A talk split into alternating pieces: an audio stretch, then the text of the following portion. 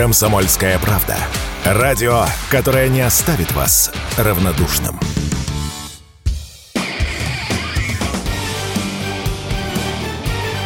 Говорит полковник. Нет вопроса, на который не знает ответа Виктор Баранец.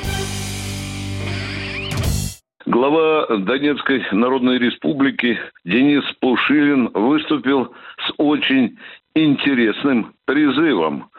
Суть его заключается в том, что надо освободить Одессу и Николаев.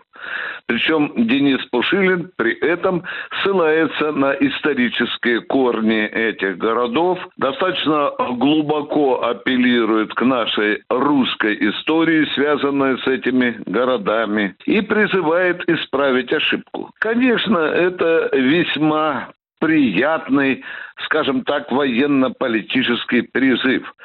Но тут возникают вопросы, а когда надо это делать?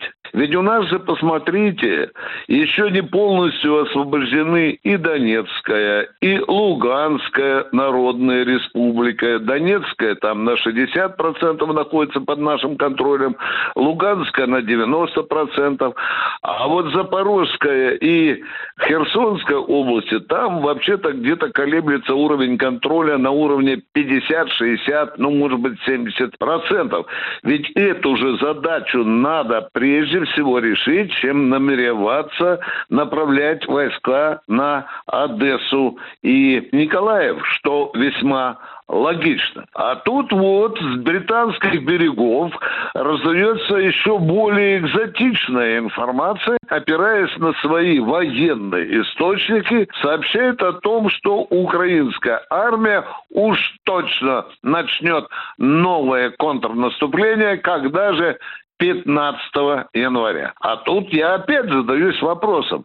А то обещанное Западом оружие Украине полностью поставлено, а те деньги, которые обещал Евросоюз и Соединенные Штаты Америки, полностью Киеву поставлены, я уже не говорю про оружие, которое, в общем-то, в целом ожидается на Украине лишь к весне этого года. Но еще любопытный момент. Именно 15 января, утверждает эта газета, 15 января российская армия ринется на штурм Харькова.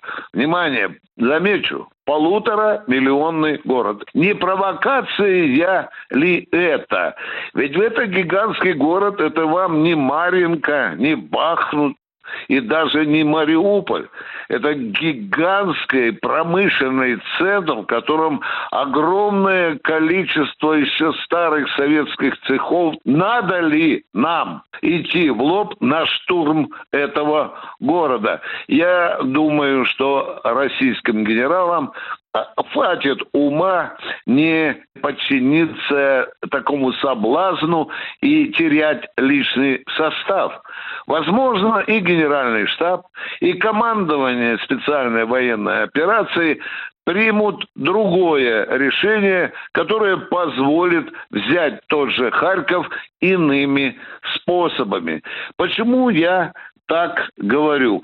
Да я говорю потому, что еще неизвестно, есть ли в планах нашего командования взятие Харькова. Но я абсолютно точно знаю, что у нас еще много работы на юге Украины, повторюсь, в той же Донецкой, Луганской областях, Херсонской, Запорожской. А уж когда мы решим все эти задачи, тогда я думаю в Генеральном штабе, и в Кремле, в Минобороны, и в штабе специальной военной операции генералы рассудят, а куда дальше направлять войска. Возможно, ближайших, задача ближайших месяцев будет установление контроля над областями и выход на административные границы той же Донецкой Народной Республики. А там есть два очень сильно укрепленных города. Это Славянск и Краматорск. Так что, возможно, весьма возможно, взятие Славянска и Краматорска и будет в этом полугодии полугодии одной из главных стратегических задач нашей специальной операции. Виктор Баранец, радио «Комсомольская правда», Москва. Говорит полковник. Нет вопроса, на который не знает ответа Виктор Баранец.